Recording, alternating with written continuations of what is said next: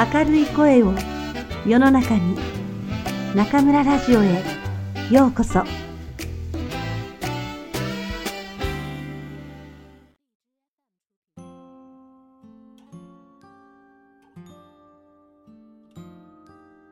あなたにありがとう松浦弥太郎。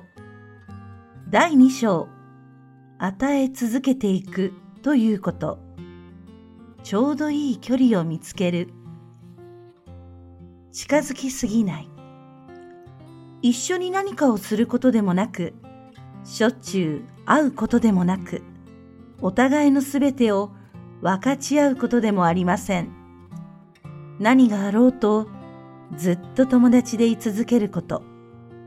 これが最高の友情だと僕は思います。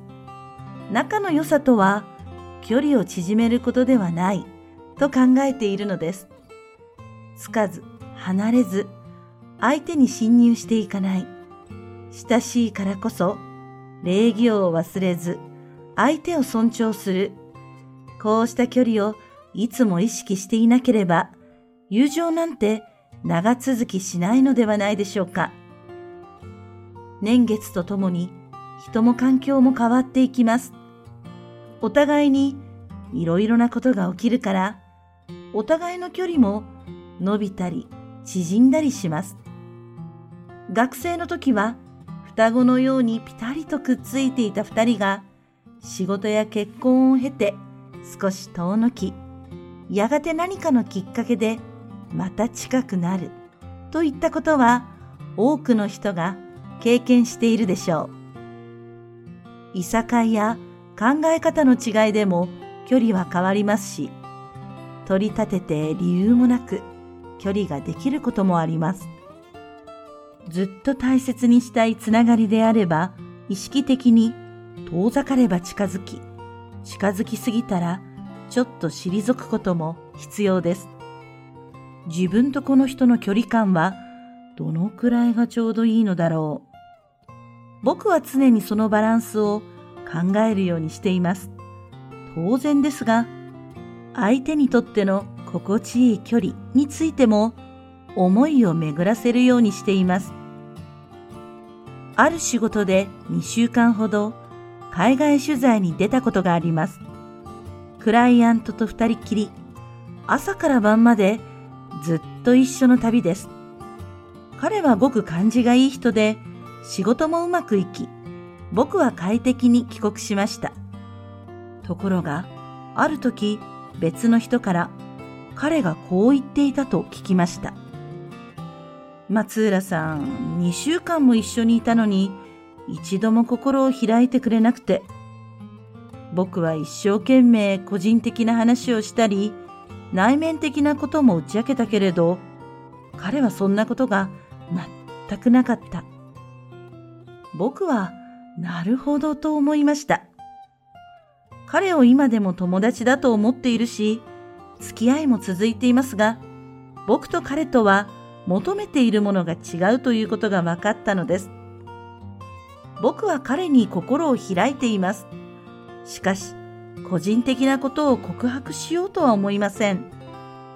秘密を共有したり、打ち明け話をして親しくなる人は多いようですが、自分の心の内は自分の中にしまっておけばよいというのが僕の性分なのです。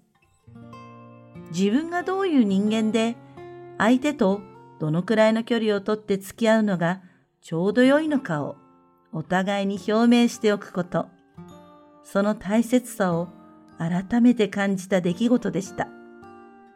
二人で会うのは1ヶ月に1回がいいのか、一週間に一回がいいのか。心の距離感はどの程度が心地よいのか。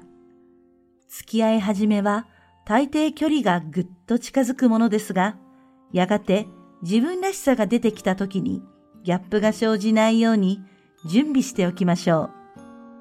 大抵のことは話し合いで解決します。別に条件を挙げるというわけではありませんが、理解し合う努力はどんな関係においても欠かせないことです。人とあまり近づかない。仲良くしすぎないと表明している僕でも、1ヶ月に一度、必ず会ってお茶を共にする相手がいます。時折、今月はすごく忙しいから、時間が作れるかな、と思うこともありますが、そもそも自分が望んで決めたこと、自分が一度決めた約束であれば、続けていくのが当然です。そもそも、最初からその覚悟でその人との付き合いを始めたので、この先もずっと会い続けるだろうと思います。友人関係にそんな堅苦しいことを。あなたがもしそう感じるなら、とても幸運な人です。友情というのは絶対に見えて案外壊れやすいものです。自然に続いていく友情などありません。距離を測るとは関係を守るための努力です。お互いが友情を守り、育てている二人だけがずっと友達でいられるのでしょう。つかず離れず、ちょうど良い距離を意識する。それが長い友情の秘訣です。友人関係にも覚悟はいります。友情を守り育てる二人だけがずっと友達でいられるのです。見返りを求めない。自分がそうしたいから勝手にそうした。夫婦でも親子でも恋人でも同じです。仕事の上司にも後輩にも友達にも当てはまります。親切も気遣いも手助けもすべては相手への愛情表現。あなたが自分の意思でやりたくてやったことです。何があってもそれに対して相手からの見返りを求めてはなりません。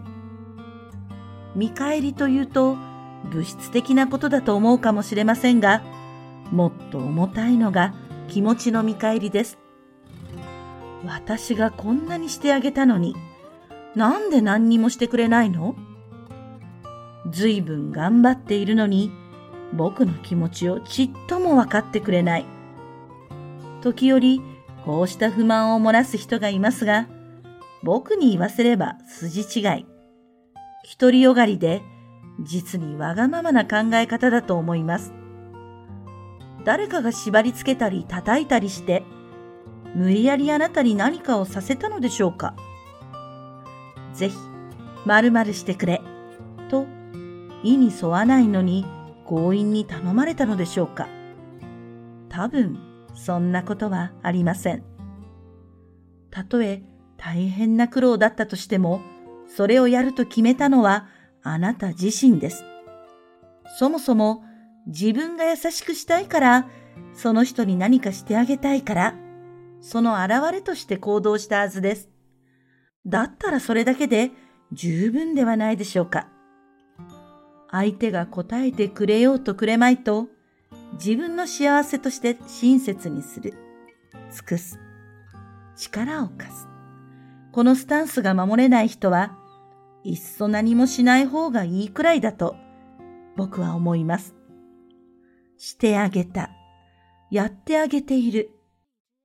少なくともこうした言葉は自分の中から消してしまいましょう。立場をスイッチして相手から何かをしてもらったときは話はまるで別です。とはいえ、お返しをするというのはダイレクトすぎる嫌いもあるので、僕は感謝の気持ちと報告を忘れないようにセットにしています。何かを教えてもらったときは、素直に喜んで耳を傾け、本当にありがとうと一生懸命に感謝を伝えます。そして後日、教えていただいたことをこう役立てています。あるいは、勧めてくださった本を読んだら、こんなことに気づきました。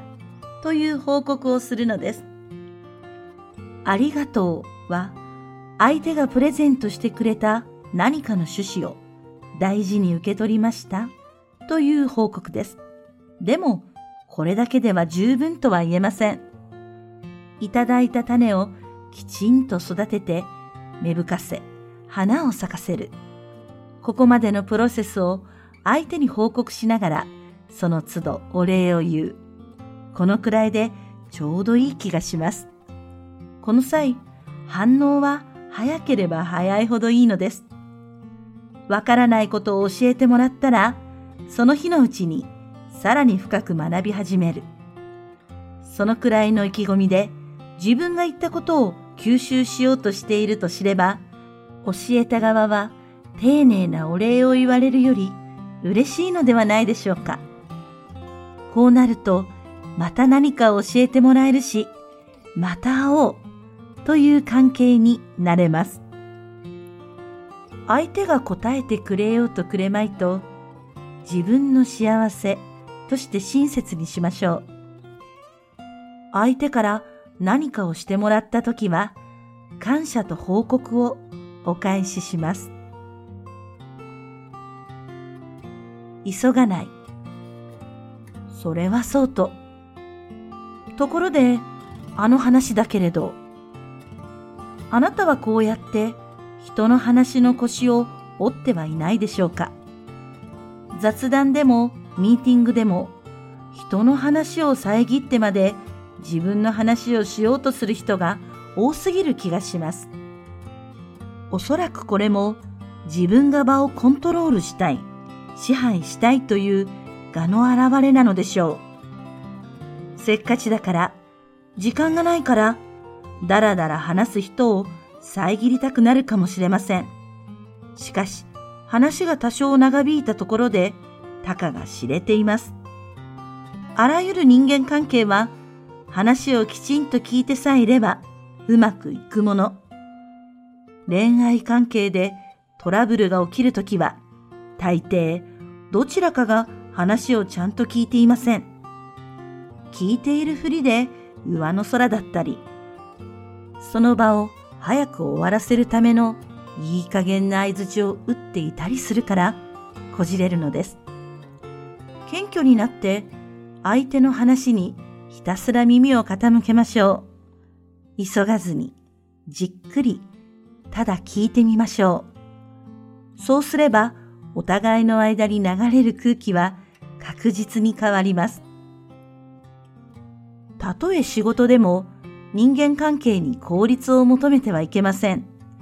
アクセク急いでうまくいく仕事など、ないものと思っていいでしょう。せっかく時間をやりくりして、電車を乗り継いできたのだから、この日のうちに自分を知ってもらいたい。会社についても話したい。商品についても分かってほしいし、できれば仕事の依頼も完了したい。この調子でせっかちに打ち合わせを始めたら相手は引いてしまいます。目的は一度に一つ果たせたら上出来。このくらい悠然と構えましょう。僕は外国人との仕事でも同じことをします。海外まで旅費と時間をかけた分の効率を求めて全部一度で済ませたくはなりますが、やろうとしたところで無理なのです。だから、まず行って話をしてちょっと親しくなり、その次にもう少し深い話をしてお互いをよく知り、その次に仕事の話に入ってという具合に何度も何度も足を運ぶことになります。まどろっこしいと感じる人もいるかもしれませんが、このプロセスがあるからこそ、相手も心を開き、助けてくれます。ある時、何度も訪ねていた相手に聞かれたことがあります。君はわざわざ日本から何度も何度も来て大変だな。一回で済ませようと思えば済ませられるのに、なんでそういう風にしないの？多分何度も来る僕を気遣ってくれたのでしょうが、こう答えました。それは僕の方法じゃない。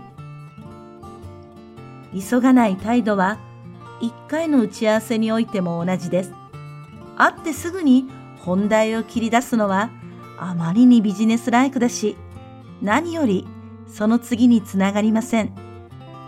たった一回何かをして終わる関係ならいざ知らず、関係を続けていきたい、絆を作りたいのなら、ゆっくり相手の話を聞きましょう。